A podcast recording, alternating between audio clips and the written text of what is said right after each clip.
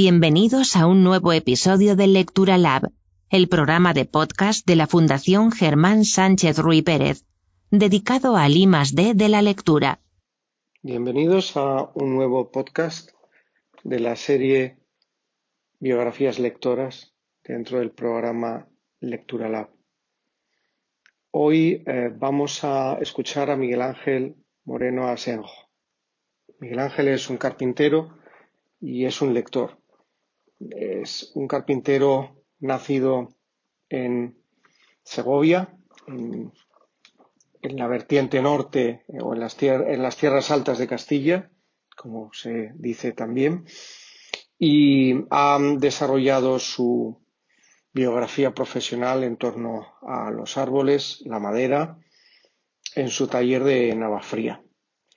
Eh, nosotros quisimos ir a grabar esta entrevista a dicho taller, pero no pudimos por las restricciones que había en ese momento a la movilidad, de manera que mantuvimos eh, Miguel Ángel y yo un diálogo a través de los teléfonos, que es el que eh, os invitamos a escuchar en estos momentos.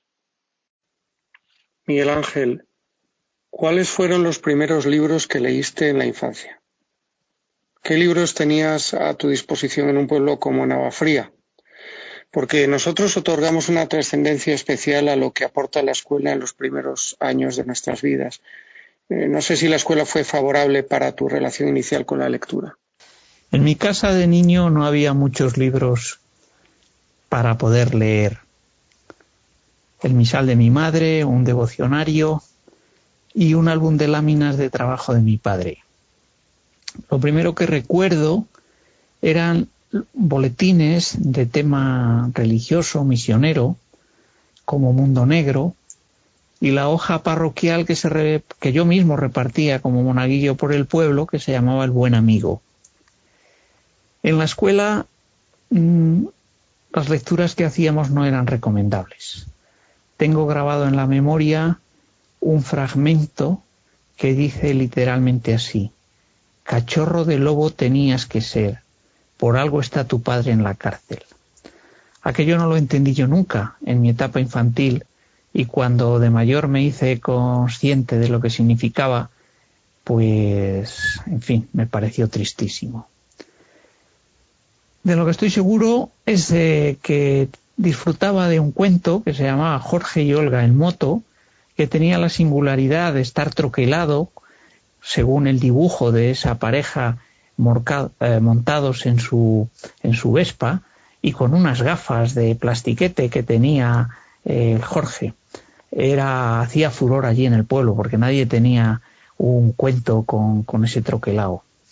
Y también recuerdo perfectamente los tebeos, que aparte de los clásicos, el Capitán Trueno, el Jabato, el Guerrero del Antifaz, Roberto Alcázar y Pedrín, eh, yo disfrutaba de, unos distintos que se llamaban hombres valientes y de los que estaba muy orgulloso porque me los conseguía yo con mi trabajo.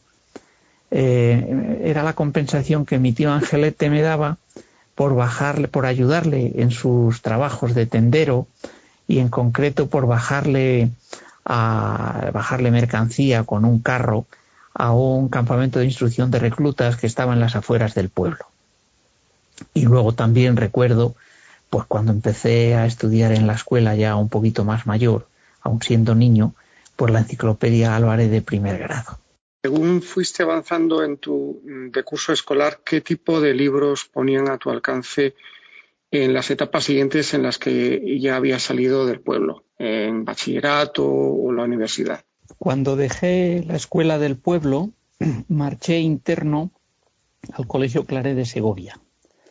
De allí tengo un recuerdo muy agradable de lo que podemos llamar lectura compartida. Es decir, que el texto le íbamos leyendo sucesivamente los compañeros de la clase, que después de comer teníamos un rato de esa lectura antes de comenzar las clases. Recuerdo el libro La vida sale al encuentro de José Luis Martín Vigil, y de ese autor también leímos otro, pero que el título no, está en mi memoria. Y el que está claro y nítido es el diario de Ana Frank. Paralelamente, pues seguía leyendo cuando regresaba a casa y en vacaciones, pues los textos clásicos de un chaval adolescente en las versiones que hacía la editorial Juventud, de Julio Verne, de Stevenson, y también de otras colecciones y sin saber el origen, tenía unos preciosos libros de animales, básicamente láminas con muy pocos textos, que desde luego no, no habían sido comprados por casa, sino que serían algún regalo o algún encuentro misterioso, vamos a decir.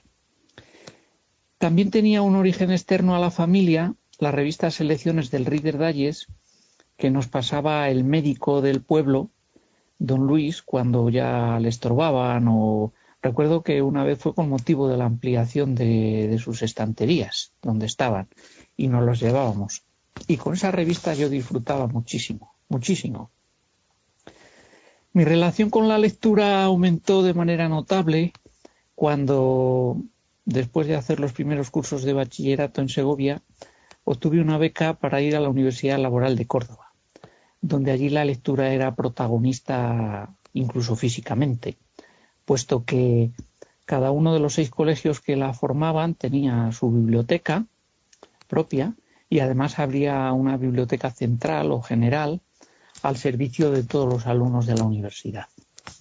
Las bibliotecas de cada colegio las gestionaban los propios alumnos, lo cual era ya pues una novedad muy grande para los tiempos en los que estábamos, ¿no?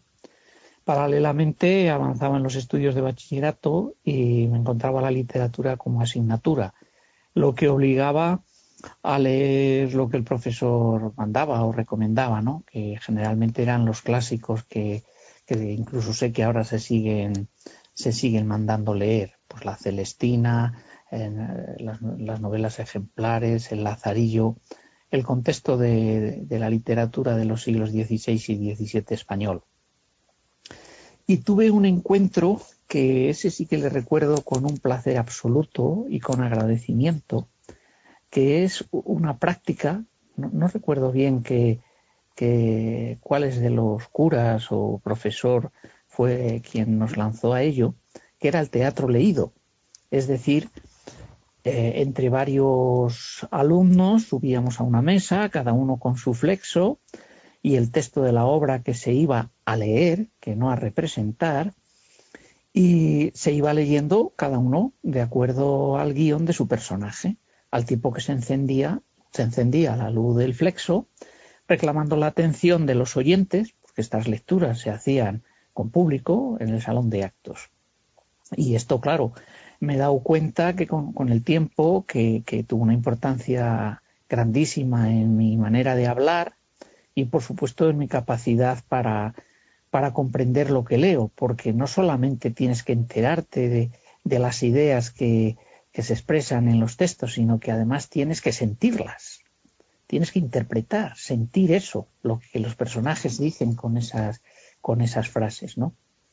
Y, así cogí gusto yo a leer en voz alta, que, me ha gustado y me gusta todavía, y lo hago cuando tengo oportunidad. He leído a, amigos ciegos, leo a, siempre a amigas y a las personas con las que he compartido ilusiones amorosas, y leo a los niños, y me gusta leer, me gusta leer poemas a los bebés, para un día poderles decir, bueno, primero porque sé que les gusta, tengo la certeza absoluta, porque como la poesía es rítmica, los bebés la sienten como, como sonidos favorables, como música, como sonidos agradables.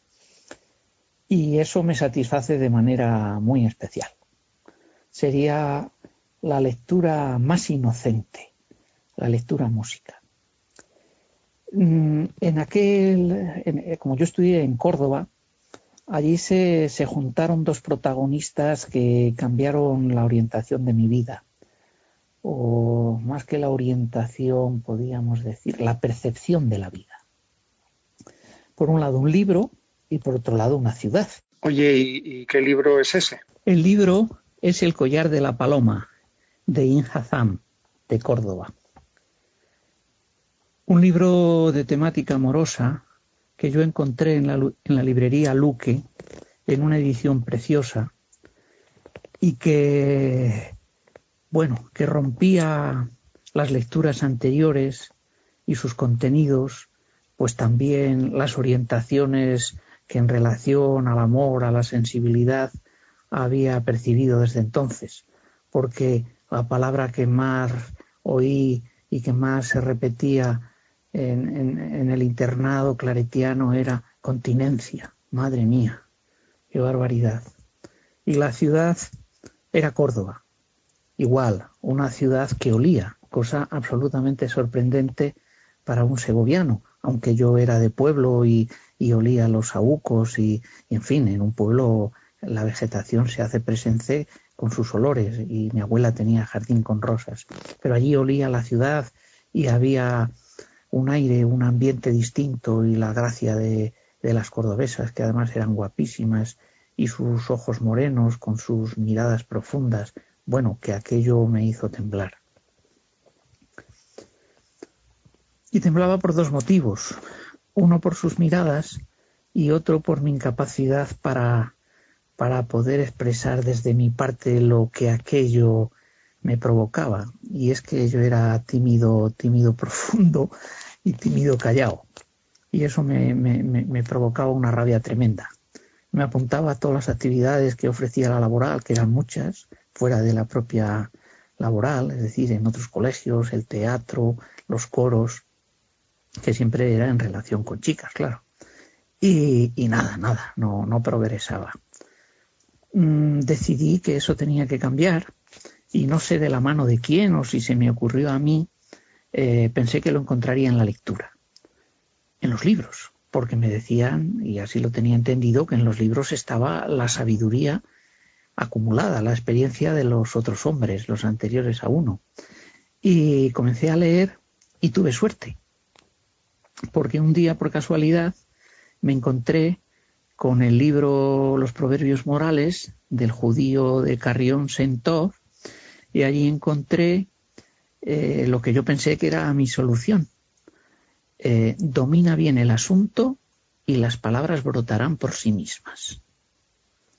Entonces, claro, mm, aquella timidez callada la podía cambiar eh, a base de aprender y para aprender tenía que leer. Y esa fue la etapa en que más leí de mi vida, porque, claro, tenía una motivación fundamental para, para, para esa lectura. Tenía que conseguir hablar y hablar con un objetivo, que era hablar con otros y, mejor dicho, con otras, ¿no?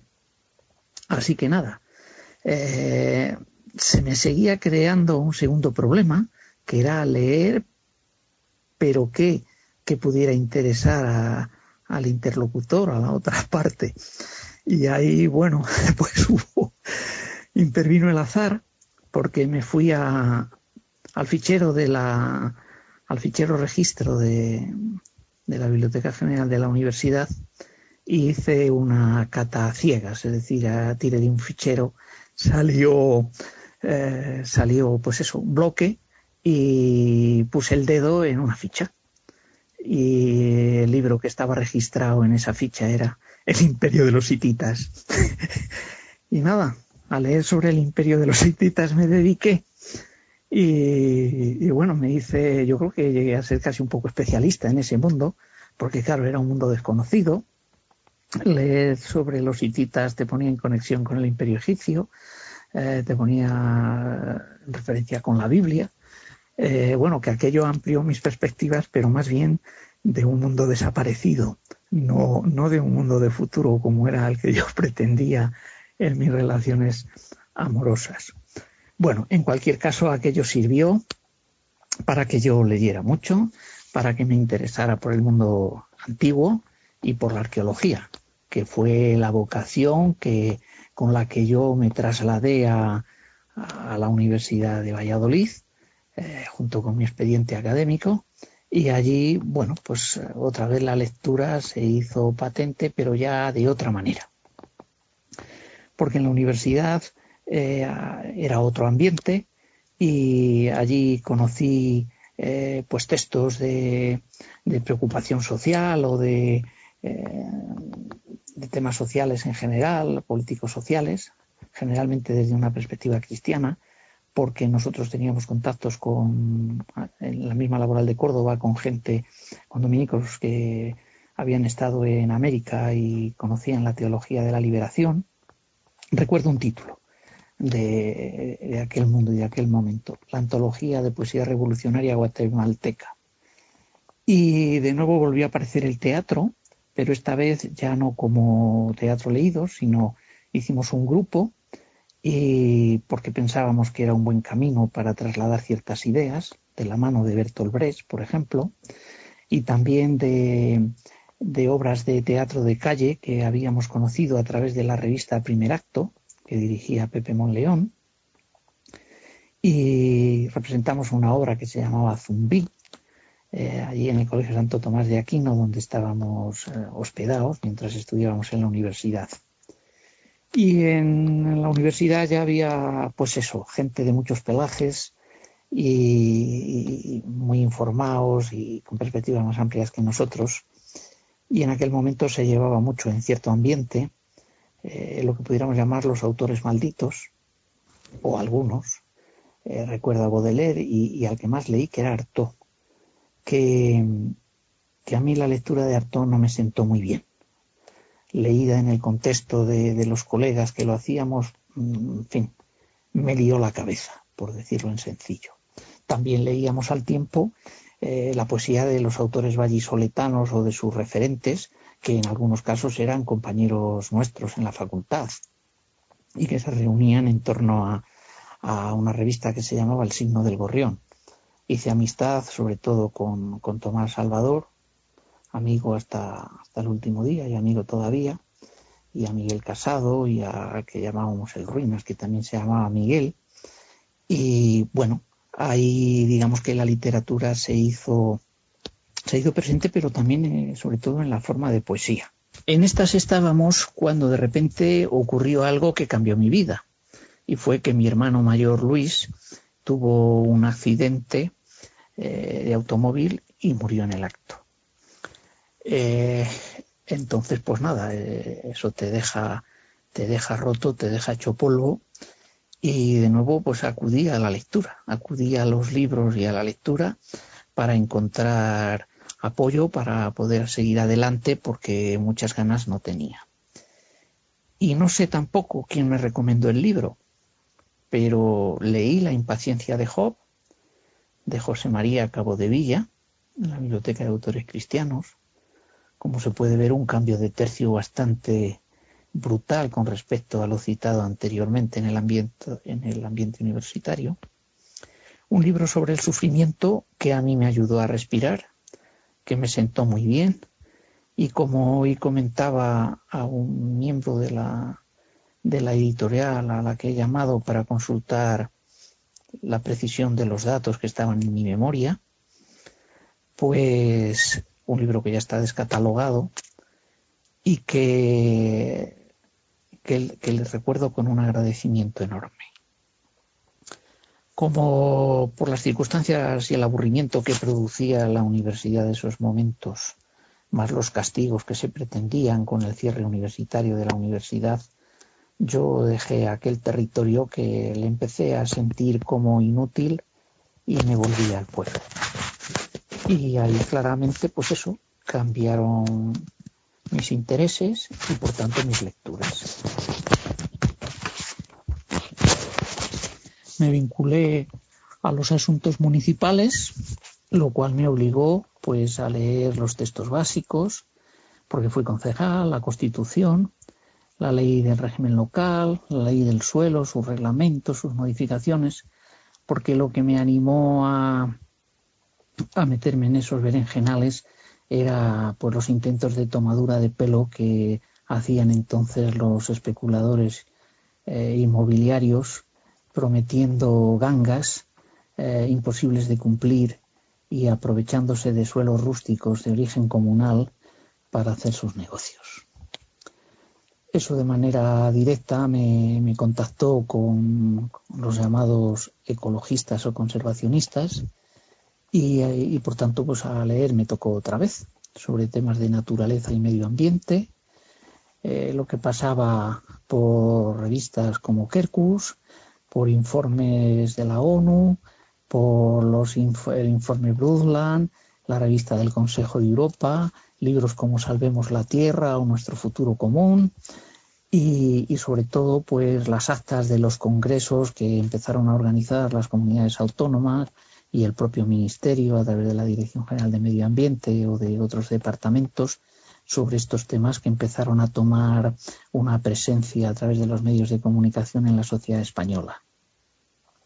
Como eh, de todo ese contexto a mí había una parte que no voy a decir que me aburriese, pero la jurídica me, en fin, la había que la había que manejar porque era el instrumento básico de defensa frente a las tropelías, pero bueno, lo compensaba con, con otros libros de referencia sobre estos temas, pero en otro momento, en los siglos, sobre todo en el siglo XVIII, que eran las expediciones científicas a la Nueva España, unos libros preciosos que editó la, la editorial El Serval, creo recordar, sí, Ediciones El Serval.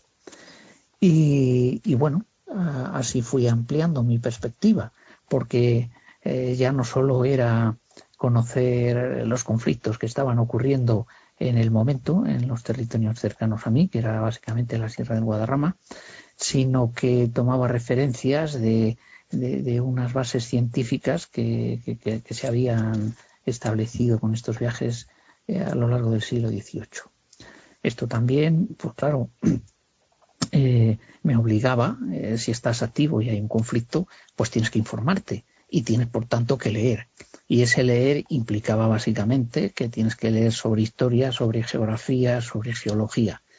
Y eso me, me trajo un regalo, eh, bueno, pues que no podría agradecer nunca, pues conocí y compartí actividades con el profesor González Bernaldez, con el profesor Eduardo Martín de Pisón, con Nicolás Ortega, Manuel Valenzuela, con muchísimos profesores de geografía era en general que estaban en, el activismo, que no solamente realizaban su labor académica y de escritores, sino que habían sentido que la responsabilidad sobre, eh, por ejemplo, la Sierra del Guadarrama les atañía a ellos no solo como estudiosos, sino también como ciudadanos y como en muchos casos montañeros, que lo eran y lo son, ¿no?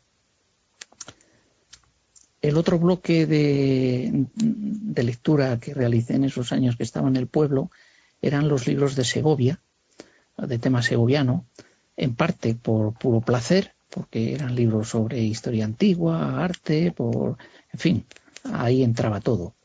Y, también porque en algunos casos eh, los necesitaba para, para, para, para, el activismo medioambiental. ¿no? Entonces recuerdo ahí, porque en algunos casos tenía algún cierto protagonismo, las colecciones de medio ambiente del ayuntamiento y los premios que convocaba Caja Segovia también con unas becas para elaborar libros sobre temas medioambientales. Y paralelamente, como esto conllevaba muchos paseos y, y compartidos con gente que venía de fuera, porque a todo esto, claro, te enteras que Segovia, la provincia de Segovia y Segovia capital es un, es un territorio privilegiado desde el punto de vista medioambiental, porque tiene riquezas y variedad geológica, de paisaje, de, de aves, que para, en algunos casos, para para los conservacionistas europeos eran milagrosos. Que tú puedas ver eh, tomándote un café en la Plaza Mayor de Segovia que vuela sobre ti el águila imperial o el buitre negro, eso a nosotros nos puede parecer normal. Algunos otros de aquí, del territorio, pero para ingleses o para alemanes es algo que forma parte de la ciencia ficción, pero que, que, que bueno, que lo podían comprobar que así era, ¿no? Entonces, bueno, había que estar siempre atentos a las lecturas que, sobre este tema pudieran dedicarse al ambiente y al territorio de Segovia. Pero mientras yo no me dedicaba a esto profesionalmente, sino que esto era como, como pues después del horario de trabajo, era eh, dejaba el pueblo, agarraba una cartera y me venía a Segovia. Además de tu relación con la naturaleza, es decir, además de esta conexión que tenemos los segovianos con eh, ciertas imágenes que en otros lugares parecerían insólitas, como decías, pero que vemos con normalidad. La lectura te ha servido también en un plano más profesional. Yo tenía que ocuparme de mi actividad, de ganar dinero, y eso lo hacía trabajando en el taller de carpintería de mi padre. Entonces, eh, eso implicaba otras lecturas, ¿no? Eh, había que leer, porque además me gustaba, había que leer libros técnicos. Recuerdo la colección de la editorial CEAC o ya más tardía la de Haitín, una asociación profesional de investigación y técnicos de la industria de la madera. Eh, me aficioné a buscar, no en las librerías de viejos, sino en, rastrillos y en sitios de, precio barato, manuales antiguos de, que se utilizaban para la enseñanza de la carpintería en las escuelas de formación profesional, libros de diseño y sobre todo algo que me parece una cosa muy interesante y que hoy es muy caro, que son los, los álbums o laminarias donde a los ebanistas y carpinteros se les ofrecían dibujados modelos de muebles que eran moda en su momento, que era lo que la clientela podía exigir en ambientes urbanos, ¿eh? más que en rurales. Y que son unos libros editados pues con mucho cuidado, en formatos grandes y que tenían un precio caro. Pero bueno, el azar me puso eh, en la mano en ocasiones por, por los herederos de antiguos ebanistas en algunos ejemplares, algunos ejemplares que, conservo con, celo a la espera de que hubiera en Segovia un museo de la madera que nunca llega y, lo pudiera donar y estar orgulloso de, ese trabajo de recogida. Trabajar en la carpintería mm, no puede estar eh, más que en relación con, otras dos palabras, madera y árbol o por orden biológico, árbol y madera, ¿no? Entonces, pues igual, eh, me interesé por, por, los, por los libros dedicados a los árboles y a los bosques, por supuesto, y eso me llevaba pues a que cuando los amigos viajaban fuera les pidiera, oye, tráeme una guía de árboles y arbustos, y tengo pues eso de Costa Rica, de Brasil. Otras veces no tenía que pedirlo, sencillamente ellos sabían que eso me gustaba y me los traían en unos casos me lo regalaban y en otros casos hacíamos trueque. También eh, pues eh, conoces personas que están interesados en este mundo de la madera, como el autor de, unos libros que se llaman Maderas Mil, eh, el 1 y el 2, que, un antiguo capitán de la Marina Mercante, que, tiene un museo de madera en, Denia, que es la colección, la, siloteca privada más numerosa que hay en España. Y también me interesé por otros libros ya curiosos eh, que a veces tenían que ver directamente con el mundo de los carpinteros, como el libro de las pasantías de los carpinteros que editó el Ayuntamiento de Barcelona con motivo de una exposición eh, sobre este tema.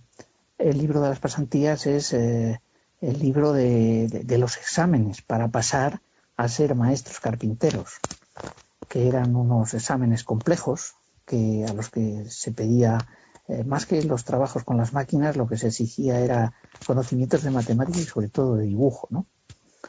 Obligado estaba por, mi condición profesional a leer sobre la historia del mueble, que no había mucha bibliografía, ni la hay en España, sobre la historia del mueble.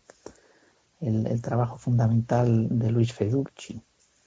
En un momento determinado, por azares de la vida, por tener amigos ingleses que, tenía en casa en la provincia de Segovia, pues conocí una carpintera inglesa eh, que me invitó a, Londres y allí conocí eh, su trabajo con el mundo de los Shaker, una, una comunidad religiosa, protestante, radical, que en su afán de llegar a Dios por la simplicidad, pues había llegado en el diseño a las mismas conclusiones que el movimiento moderno o que en los tiempos recientes el minimalismo.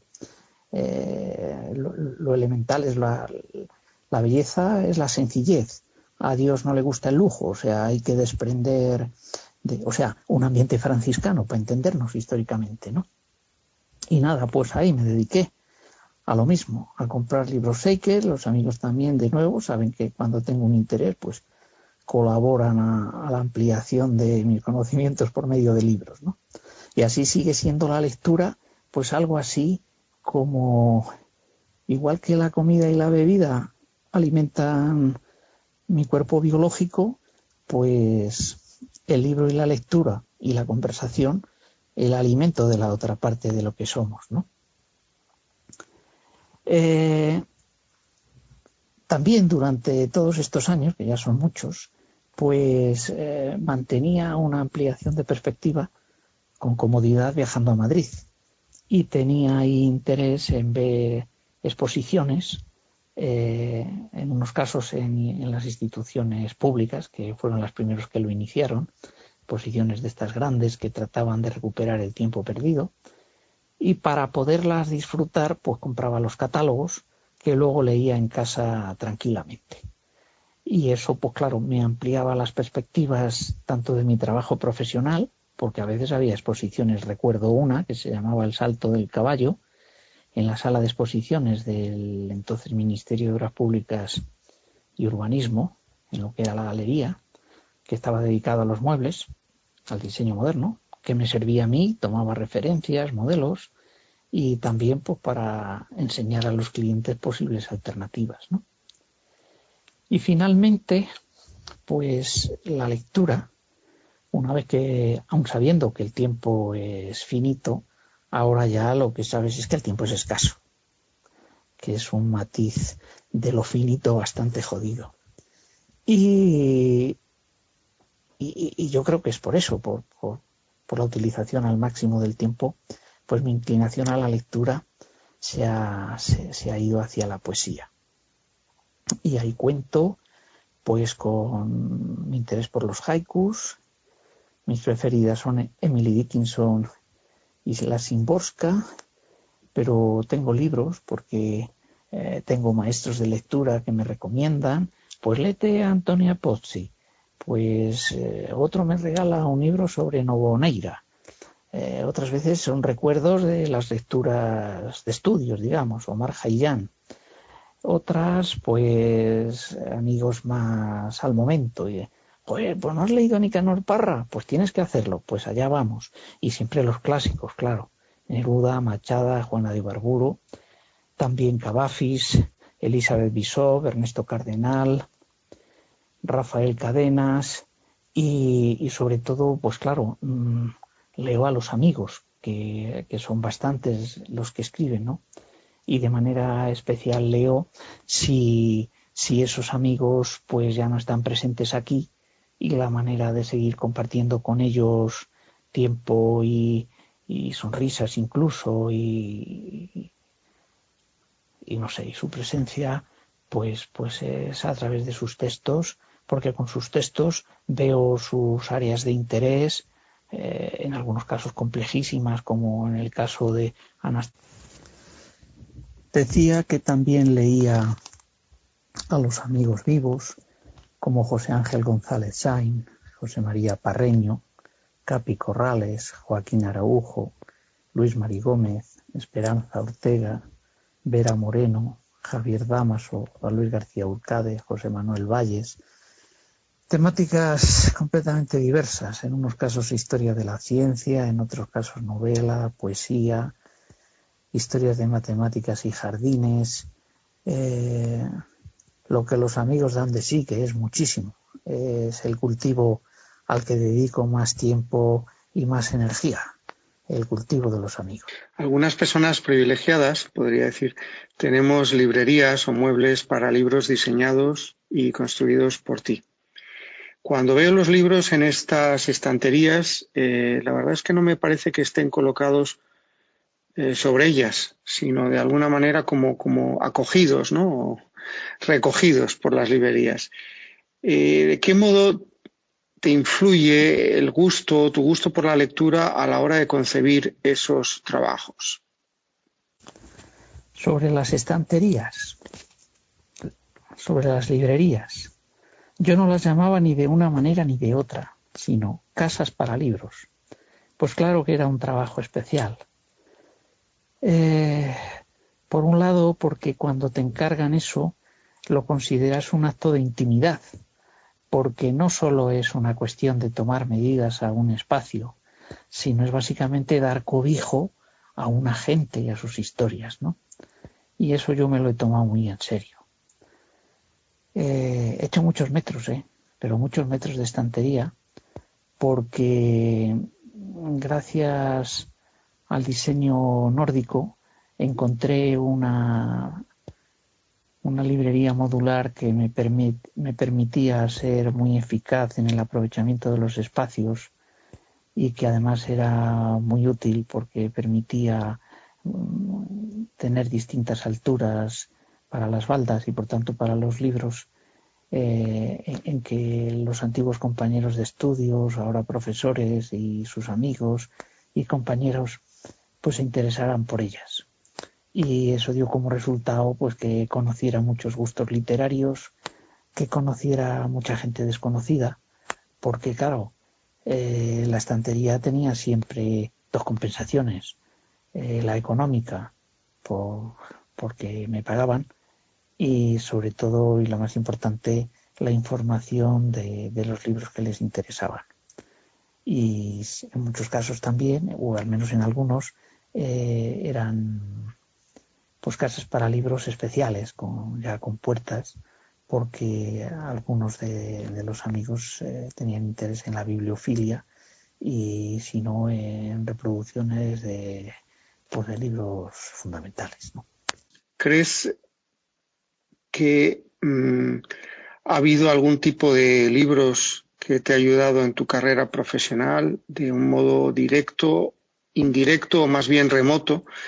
Es decir, ¿crees que hay ciertas lecturas que lo han hecho de una forma más directa. Por ejemplo, estoy pensando en esa obra de arte que hiciste para la recuperación de los ingenios de la Casa de la Moneda que está en el Eresma entre el Alcázar de Segovia y el Monasterio del Parral. Tu gusto por eh, el conocimiento de la historia, de los oficios antiguos, de la madera y de la propia historia de la ciudad, de la tierra, ¿ha influido en ese, en ese trabajo que hiciste? Los trabajos que hicimos de recuperación de los ingenios y ruedas hidráulicas de la Casa de la Moneda con Jorge Soler Valencia y con José María Izaga, solo es posible entenderlo si previamente hay muchas, muchas horas de lectura, no solamente en los libros de historia, sino fundamentalmente en los archivos. Esa parte no me correspondió hacerla a mí, la hicieron ellos, pero luego yo tuve que leerme sus, eh, sus conclusiones y sus síntesis, sus, sus afirmaciones finales, ¿no? Y no porque fuera obligado para el trabajo, sino porque el trabajo no cobraba sentido si tú no conocías aquellas circunstancias que, que motivaban la, la realidad del ser que te tocaba a ti sacar de esos textos a, la materialidad de, unas maderas ordenadas de una forma determinada que permitían la ejecución de unos movimientos y esos movimientos unos, unos trabajos como era acuñar moneda. ¿no? Eso, esos años fueron especialmente gratificantes, eh, un trabajo muy próximo, de muchísimo entusiasmo, sin mirar horario, solo por el afán de descubrir, de conocer, de que quedara bien, de poner al límite las capacidades que uno tenía como profesional de la madera, de sentir miedo, miedo por hacerlo mal, porque una cosa es construir un mueble y otra cosa es construir una máquina. Pero ese miedo no fue paralizante, salvo en alguna pequeña ocasión de cómo repartir medidas eh, al milímetro con, muchas divisiones, que no es fácil hacerlo en la realidad. Eh, ese miedo decía que fue una ayuda porque te obligaba a, tomar todas las precauciones, a hacer pruebas, porque había que conseguir un objetivo fundamental, que la máquina funcionase y que funcionase silenciosamente y con eficacia. Bueno, parece que los trabajos no nos salieron mal y lo que no acabó bien fue pues que, Jorge poco después de terminar el trabajo pues nos dejó y nos dejó aquí pues tristes y, y sin ganas de continuar con, con las nuevas opciones para la Casa de la Moneda. Yo te he oído, te he oído hablar de un concepto muy interesante varias veces y sobre el que quisiera que, que hablaras ya como un colofón de esta conversación. Tú hablas de leer la madera. Cuando estaba estudiando en la Universidad Laboral de Córdoba, cierta mañana, durante la clase de ciencias naturales, aparecieron unos personajes por la puerta precedidos del rector. Bueno, fundamentalmente apareció un personaje femenino, la princesa, Irene de Borbón Parma, que para nosotros era desconocida. Eh, se dirigió a los alumnos durante un ratito y luego nos hizo algunas preguntas a, al azar a algunos de los alumnos. A mí me preguntó, ¿y tú qué quieres ser de mayor? Mi respuesta, motivada porque no hacía mucho que había visto un documental sobre Darwin, fue naturalista. Y me quedé tan ancho.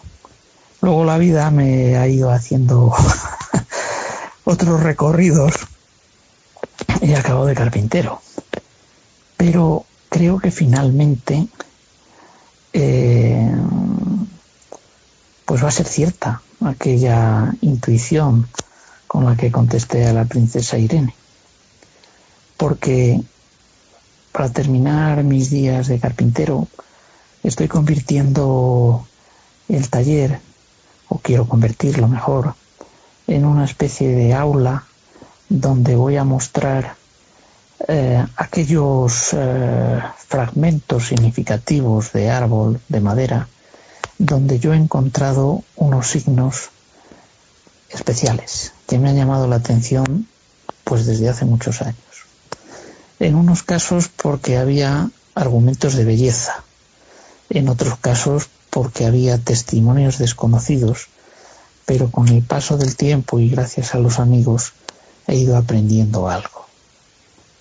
Ese aprender algo podría resumirse en la expresión eh, leer la madera, porque la madera, aparte de ser un recurso, una materia prima, es una fuente de información, un archivo de memoria, donde han ido dejando testimonio, registro, se dice en términos científicos, el clima, que acompañó la vida de los árboles que luego acaban siendo tablones, vigas o tablas, y sobre todo, pues muchos seres vivos, como son los insectos, que utilizan el espacio entre la corteza y la parte exterior de la madera para hacer sus puestas de las hembras, sus puestas de huevos, luego el crecimiento de las larvas, las pupas y el insecto adulto, dando lugar a, a unos dibujos increíbles y los hongos son otros protagonistas excepcionales, en muchos casos que modifican el aspecto, el color, la textura y sobre todo la dureza de la madera. Y en muchos casos que los protagonistas van aislados, que van aliados, perdón. Hace la semana pasada un amigo entomólogo, Luis Oscar Aguado, me enseñaba unas avispas que tenían el siguiente truco para buscarse la vida. Primero inyectaban con una especie de trompa esporas del hongo en el árbol y cuando el hongo hacía su trabajo de debilitar las fibras de la madera, entraba él a hacer sus, sus galerías, sus orificios. Una cosa absolutamente asombrosa.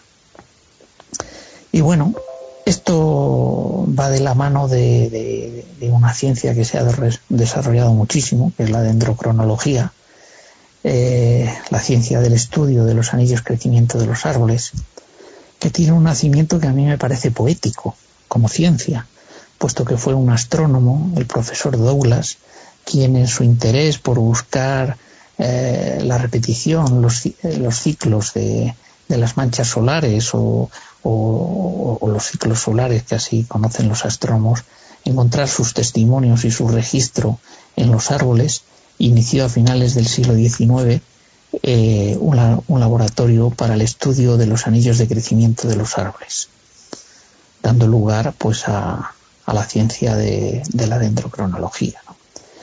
Y en esas estamos ahora, volviendo a leer. Eh, esta noche echaré un vistazo a la guía de insectos polinizadores de, mi amigo Luis Oscar Aguado, porque si quiero enterarme de, esas huellas y, y, de las galerías que hacen en los árboles, pues tengo que aprender ahora de insectos. Una vez más, siempre la lectura, el camino que te lleva más lejos.